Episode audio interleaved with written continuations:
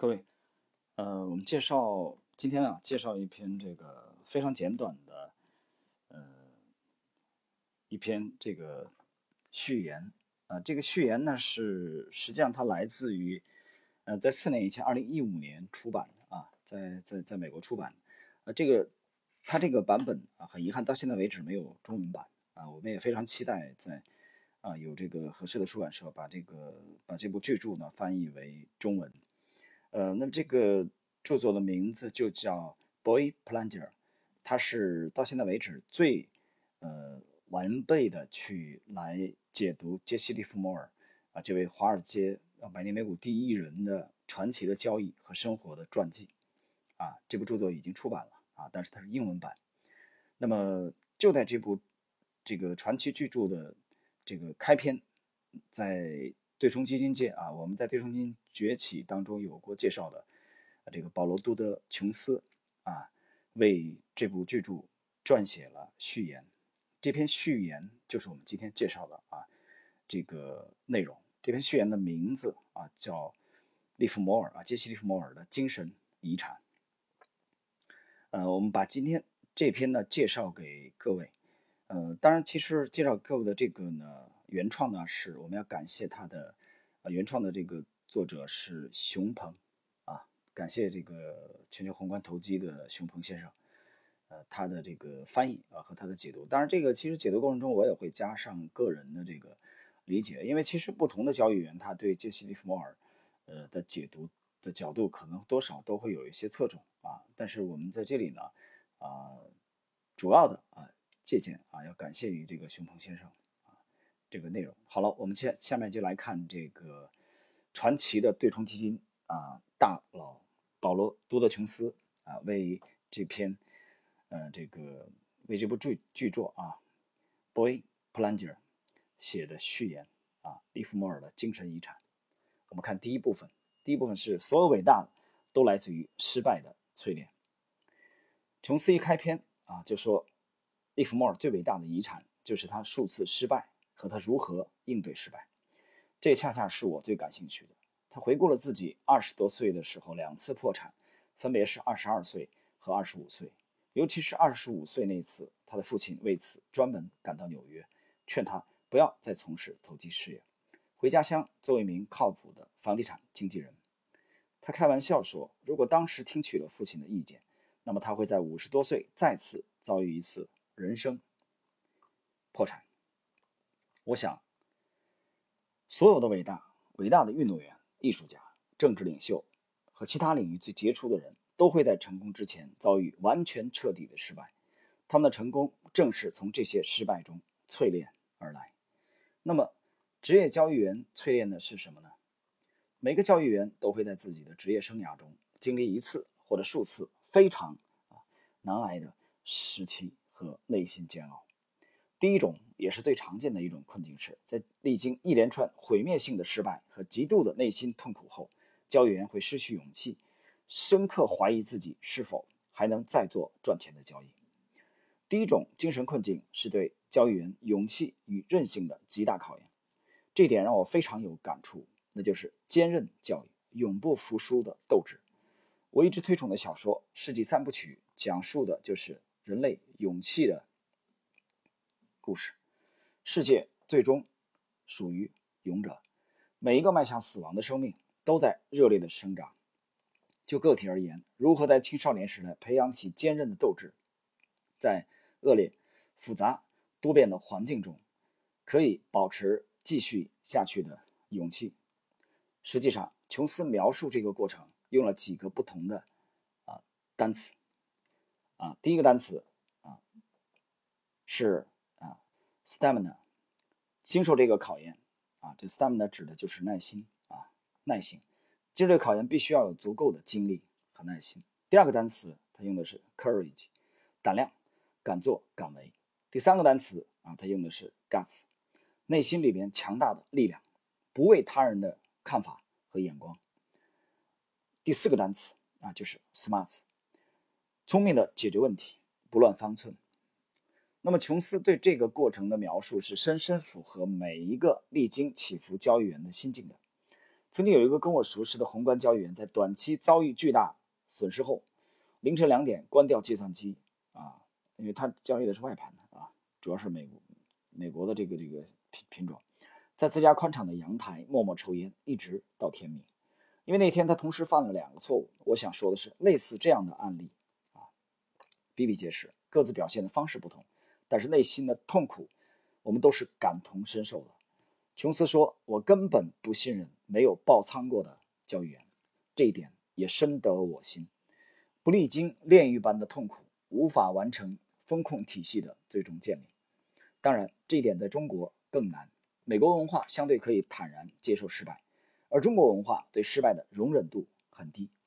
这里我岔开解释一下啊，这点作者的这个徐鹏先生的这个点评啊，我基本认同。”呃，中国文化，我们那个文化里边就就就就是胜者为王，败者为寇，很简单。而且，这个冠军啊捧上天啊，亚军就最好去死，不是吗？去看体育比赛，都是夺冠夺冠，只要第一名，第二名就不用活了，就是这样的这个背景。那么谈到交易员的这种炼狱般的这种啊这种经历，我觉得其实每个行业的出类拔萃者其实都啊几乎经历过这样一个过程。啊，我想，那么低迷啊，我举个例子啊，虽然这个这位啊不是这个传统的交易行业啊，就是粟裕将军啊，粟裕大将，大将的第一名，其实应该评元帅的。他在孟良崮战役之后啊，就经历过一个啊这个低潮期，经历过低潮，期在淮海战役这个开始之前啊，经历过这种低潮期，也打败仗啊，也不开胡，怎么弄都弄不好，非常的这个痛苦困惑。还有影响粟裕的这个后来的这作战风格的有一个经典的事件，就是当年呢啊这个跟随这个啊熊怀洲和方志敏的那个经历啊，他们的这个军团在孤军啊突进，后来啊几乎是全军覆没的这个经历啊，让粟裕对风险啊，如果我把粟裕将军比喻为一位传奇的这个对冲基金交易员的话，那么那次的惨败。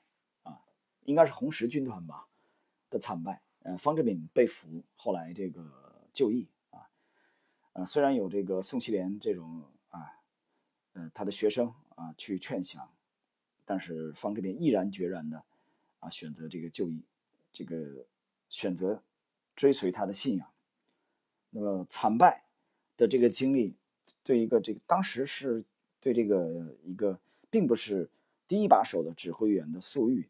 的一生的作战经历都产生了极大的影响。那次的失败，呃，那么作者这里边讲了这个保罗·多德琼斯回忆他早年的失败啊。后边这个我们这篇这个序言当中，后边保罗·多德琼斯啊和熊鹏呢也会有对其他的这个包括索罗斯的啊失败的这个解读。所以没有爆过仓的人啊，他不知道啊，他没有经历过这个天堂到地狱的这种感觉的人，他对风控啊不会有。这个切肤一般的痛彻心扉的感觉。好了，我们继续。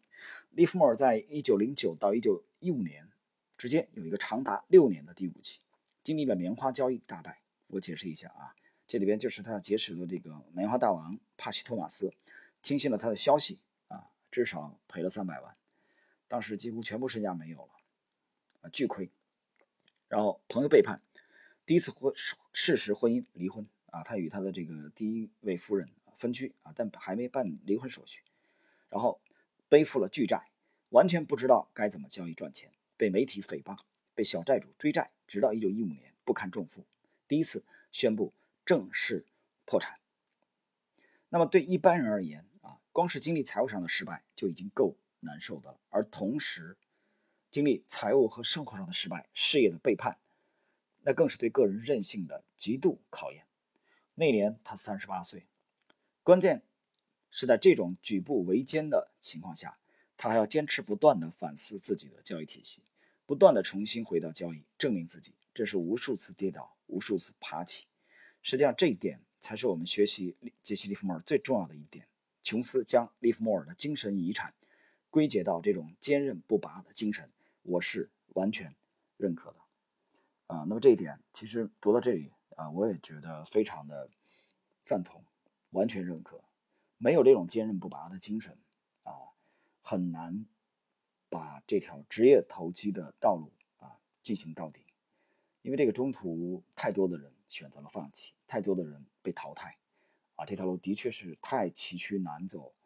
那么，无论是你的朋友、你的家人，那么谁可以坦然的面对账户上的持续的亏损呢？持续的迷茫，找不到方向了？所以你不能怪别人啊，你只能怪自己。我们这个东方的文化啊，尤其如此。尤其是我们整个的这个氛围啊，这个几十年的这个范围，都在追求快、快速的成功，快速的看到效果。在这种氛围之中啊，你就更难。好，我们看第二部分这篇序言的第二部分：伟大来自于自由、自我否定和超越。交易员总有一天会产生深刻的自我怀疑和一种失控的感受。为什么自己可以赚钱？这种赚钱是真的可以持续的特殊能力，还只是运气？自己的交易能力真的可以做到控制财富的涨跌吗？或者只是自己的交易系统适合这么一个特殊的时期？自我的交易能力能否与市场演化而同步演化？会不会某一天自己的交易能力就被证实只是运气好而已，只是一个特殊时期上天的眷顾？啊，我解释一下，这里他解释的其实也就是有没有可持续性啊。我经常讲这个问题，有没有可持续性？你有了专业的交易体系，那么这个事儿就能重复干，啊，就是啊，可以这个 repeat。但是如果没有没有专业交易体系，只是碰运气，那你这个事儿就没有可持续性。今年干完了，明年不知道该怎么干啊，明年要碰运气，后年还要碰运气。继续，琼斯讲的交易员上述第二类精神困境并不是那么一目了然，但是我认为这恰恰体现出琼斯作为史上最杰出的宏观交易员之一的精神境界。这其实也是我最哀叹伊夫莫尔的地方。一九九三年，琼斯三十八岁时反思自己过去二十一年的交易历程，他突然意识到自己其实并不清楚为什么和到底怎样赚取了如此多的财富。我们知道，每一个成功的交易员都是非常自信的，自信的人几乎找不出自己的毛病。这不光是交易行业，任何行业的成功人士都认为自己的成功来源于自己超强的控制能力。这是一种深刻的自我怀疑和反思。我们每个人都没有能力和机遇了解自己内心深处的自我，要么完美化，要么根本没有意识到自己内心深处的懦弱、忧郁、犹豫，自己方法体系内内生的不完善，没有意识到我们所谓的成功，很大部分并不是我们自身的成就。解释一下啊，他说的这个熊鹏指的这个，并不是我们自身的成就啊，这就是巴菲特讲的那句话：下雨之后啊，池塘由于池塘整个水面的上升啊，让鸭子感觉很好。啊，鸭子觉得自己的海拔提升了，啊，然后环顾宇内啊，拔剑，嗯，茫然，觉得很牛逼啊，孤独求败，其实根本不是你的能力，作为一只鸭子的能力，不是你的能力，是池塘整个水面上升导致你的海拔提高了，所以脑子清楚一点，那就是碰巧你把自己放在了那个牛市里边，啊，碰巧那么赚了钱而已。其实就这么点事儿。好，我们继续。这种深刻怀疑让琼斯在1993年不得不接受长时间的心理治疗。实际上，索罗斯在1981年也有类似经历，在量子基金遭遇一些受挫，合伙人离职，婚姻结束后，陷入了一段精神上的自我否定时期。具体就琼斯而言，1993年是他交易非常困难的一年。这一年，他之前的长胜策略突然遭遇了失败，无论如何努力。都无法取得进展，就像被束缚住、无能为力的感觉。我想这种感觉对很多交易员都非常熟悉。之前建立的信心体系和心态，突然之间遭遇了巨大的挑战，从而对自己产生根本的怀疑。琼斯走出这一段困境，是在其他交易员的帮助之下，认真分析了自己交易过程中的一些固有特征，发现这些习以为常的特征是自己最近表现不佳的根源，而这些根源竟然是自己。啊过去十七年未曾意识到的，那么这段对我感触良深。交易行业是一个非常啊依赖自我探索的行业。那么我能深刻体会到个人能力、毅力和勇气的极限。如果在必要的时候有外力可以帮助一下迷失中的交易员，会是多么大的福分。这一点无疑，琼斯是幸运的，而利弗莫尔是悲剧的。为什么琼斯有交易员在帮他，但是利弗莫尔没有名师来指点？所以琼斯走过人生这一段后，开设了交易员训练营，他帮助更多的交易员完成自我发现和修正的过程。啊，这一点其实我之前讲过类似的例子啊。我们听说过一句俗语啊，“千里马常有，而伯乐不常有。”所以在人生关键的这个几个路口啊，有高手点拨和没有高手点拨，那可能对你的影响啊，对你命运的这种转折，都是一个巨大的呃促进。好，我们继续。反观，这则是利弗莫尔不幸的根源。我一直认为，利弗莫尔没有最终完成自我的救赎，无论是在交易还是人生上。我们从交易上讲，利弗莫尔的趋势拐点交易策略无疑是最具挑战性的交易方法，属于数年遇一次的交易类型。但是，痴迷于交易的他，在一九二九年以后不断重复犯自己告诫后人的错误，用庞大的仓位参与美股一九三零到一九三五年的巨幅震荡行情，从而让自己陷入万劫不复的深渊。这我解释一下啊，谈谈我的理解。那熊鹏的理解是庞大的仓位啊，这是他原话。我在解读利弗莫尔失败那那个时候那一期当中啊，我讲过这个，就在我们这个《百年美股第一人》这张专辑当中，我用的是利弗莫尔之败那一集，我讲的非常清楚。利弗莫尔失败的一个重要的原因是杠杆啊，高杠杆，成也杠杆，败也杠杆。没有杠杆，利弗莫尔不可能在一九零七年做空美股啊，获取三百万的美元的利润。没有杠杆，利弗莫尔不可能在一九一六年凭伯克钢铁啊，在六年的低迷之后再度崛起。只有五百股的额度啊，这个融资额度用还是用了杠杆。没有杠杆，利弗莫尔不可能在一九二九年啊放空美股，在短短不到十天之内啊，赢取了一亿美元的利润。这都要感谢杠杆，但同时也是由于杠杆。那么，在一九三零到一九三五年的巨幅震荡行情当中，利弗莫尔这个损失了他相当可以说大部分的财富啊，从而让自己陷入万劫不复的深渊。所以这个时候，利弗莫尔作为一名战士，他就是一个只知进不知退的啊。所以我当时非常感慨和遗憾啊，在探讨利弗莫尔失败，怎么样去警醒我们这些后辈、这些后人。啊，职业交易的人说，我们要意识到这个功成身退的重要性。所以我经常想啊，做交易的人啊，能不能去多读一读《范蠡传》啊？你看这个杜牧的这个诗当中啊，“参差参差烟树五湖东”啊，泛舟啊，泛舟这个五湖东，你到现在这个这个呃这个江苏啊这边还是有这个这个有一个叫蠡湖嘛。我看那天我看 A 股有一个股股份啊，我一看，哎，离湖，我马上想到这个跟范蠡有关系，一直看，果然有关系。范蠡看清楚了这个勾践的真面目，只能共患难，不能啊，这个共安乐，只能同患难。那么怎么办？带走了美人西施啊，在高位了结了头寸，高位卖掉了啊，他做多。等于说这个勾践的这个仓位，这个时候有一个有一个这个傻嘚儿傻鸟文仲。啊，文仲还在迷恋啊体制内这个位置啊，对勾践没有看清楚勾践，文仲还要继续做多，而范蠡呢飘然而去，随千万人吾往矣，带走了西施，然后呢经商去了，不但得了善终，逍遥人生。这是一个典型的、非常出色的做空的，呃，经典的案例。那么范蠡也是一个功成身退的经典的案例。这是第一个，在我这个年轻时候读史的时候一个感慨。第二个感慨就是郭子仪、郭汾阳。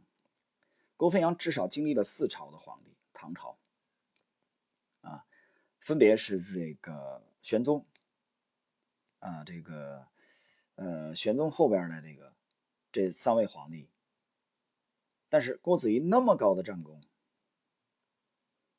居然能全身而退，居然可以全身而退啊！那么多的这个盯梢的宫里人，这个皇帝派了那么多盯梢的人，郭子仪听说以后，直接让仆人把家里大门全部打开，来吧，随便看，老子没有秘密，我对朝廷是忠心的。最经典的是这个，呃，宦官于朝恩啊，在郭子仪领兵打仗的时候评判，那么。把他祖坟都给掘了，奇耻大辱。郭子仪忍耐到什么程度，坚韧到什么程度啊？面圣的时候，皇帝说啊，你这不好意思啊，你这玩意儿你的前线领兵打仗，你看我连这你的祖坟都没看好。郭子仪怎么讲？郭子仪讲说，这个臣领兵打仗啊，在外难免会有这一些风言风语啊，这还是我做人啊不够完美。这种胸怀，让这种境界，让郭子仪得了善终，也成为一个高位啊了结。获利，这个而且责备后后人的一个经典的案例，在中国的这个几千年的这个啊文明史当中啊，郭子仪是一个非常经典的案例，功高震主而得善终的。第三位，那就是曾国藩。我不知道郭子仪是不是曾国藩的偶像。但我相信他肯定研究过郭汾阳、郭子仪。曾国藩在一八六四年打下南京之后，啊，在那么多的这个权臣，尤其他他的九弟啊，曾国荃为首的这些啊谋臣啊武将的这个几次的劝进，包括王凯运啊一代帝师王凯运亲自的游说，曾国藩都坚定的不为所动。而且这个时候，曾国藩。不但不为所动，他最清楚清廷最担心的就是他麾下的百万虎狼之师的湘军。当时的八旗早就已经不堪一击了，剿灭太平天国主要靠的就是湘军。那慈禧和清廷在北京皇已经睡不着觉了，他们最担心的就是曾国藩的湘军，因为太平天国已经被剿灭。那么曾国藩主动的上奏折，要求裁撤湘军，以雷霆万钧之势。短短的两年不到，从百万湘军裁撤到了啊两万以下，这是什么样的气度？这是什么样的境界？那么也由此，曾国荃在南京啊一代帝都搜罗的那些金银财宝啊，无数的财宝，清廷也不予追究。而且曾国藩把这个军权移交给了他的学生李鸿章，淮军从湘军转到了淮军。曾国藩本人。啊，和他的后人啊也得了善终，这是一个又是一个经典的啊，知进退，小兴衰啊。如果作为超级顶级交易员的话，我觉得这三位范蠡、郭子仪、曾国藩都堪称典范。所以这点来说，杰西·利弗莫尔非常非常遗憾，利弗莫尔的战功啊丝毫不逊色于以上的任何一位，但是就是最终。防守啊，这个退这笔减法，他没有做好，所以一九四零年的十一月份啊，开枪自杀，这个悲剧的命运啊，令人唏嘘不已。好，我们看这这篇的最后的结尾部分。从生活上讲，利弗莫尔没有完成人生目标的跃迁。索罗斯在遭遇困境后，开始将自己关注的重心扩大到东欧和其他共产主义国家的个人命运。琼斯的创办了罗宾逊基金和教育员训练营，帮助聋哑儿童及其他教育员。而最有利条件的利弗莫尔，历史原本赋予了他可以改变许多历史进程的机会，比如在1930年代将行为金融学引入大学金融研究教育，但是被他过于狭隘的人生观和世界观白白浪费掉。呃，我在之前剖析利弗莫尔之败的时候，我谈到过他的失败。首先是哲学层面的失败，其次一个重要原因，由于他早年的呃文化程度过低。啊，这里边熊鹏先生谈到是他狭隘的世界观和人生观。啊，我们假想一下，如果利弗莫尔在当年啊，当然这个没有办法假想。啊，我想提的这个人物，一九二四年才出生，利弗莫尔是一八七七年出生的，一九四零年就已经自杀离世了。啊，如果他接触过查理芒格的思想，当然这是不可能，这是假设啊。芒格，利弗尔死的时候，芒格只有十六岁，啊，他思想还没成型呢，还是个雏。但是芒格有先辈啊，芒格的思想不是天上掉下来，芒格的思想来源于这个本杰明·富兰克林，啊，来源于这个古希腊的西塞罗，这些这些智者。那么，但是他有机会接触东方的啊，比如。老庄的哲学啊，我们潇洒妄扬自私的庄子啊，和这个老子、李丹的这些思想的话，那么或许利弗莫尔的后半生啊，可能会是另外一条人生的道路。好了，朋友们，今天这个时间呢，非常感慨啊，读了这个这篇这个解读呃多德琼斯的利弗莫尔的精神遗产啊，今天利用这点时间跟大家简单聊一聊。我们再次本感谢本片的这个呃翻译者啊熊鹏先生。好了，朋友们，我们今天的啊这一节内容就到这里啊，再会。